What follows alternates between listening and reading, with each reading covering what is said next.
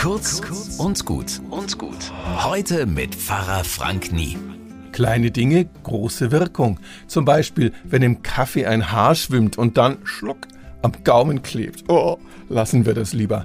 Ja, wirklich. Kleine Dinge, große Wirkung.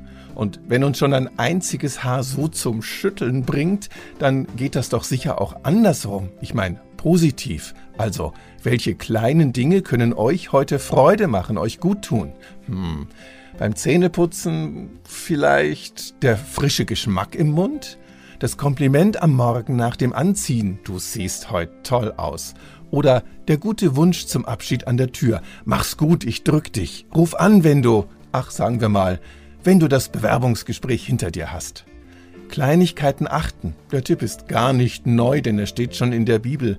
Aber auch dieser Tipp ist so eine Kleinigkeit, die euch wirklich großartig gut tun kann. Habt einen schönen Tag. Bis morgen.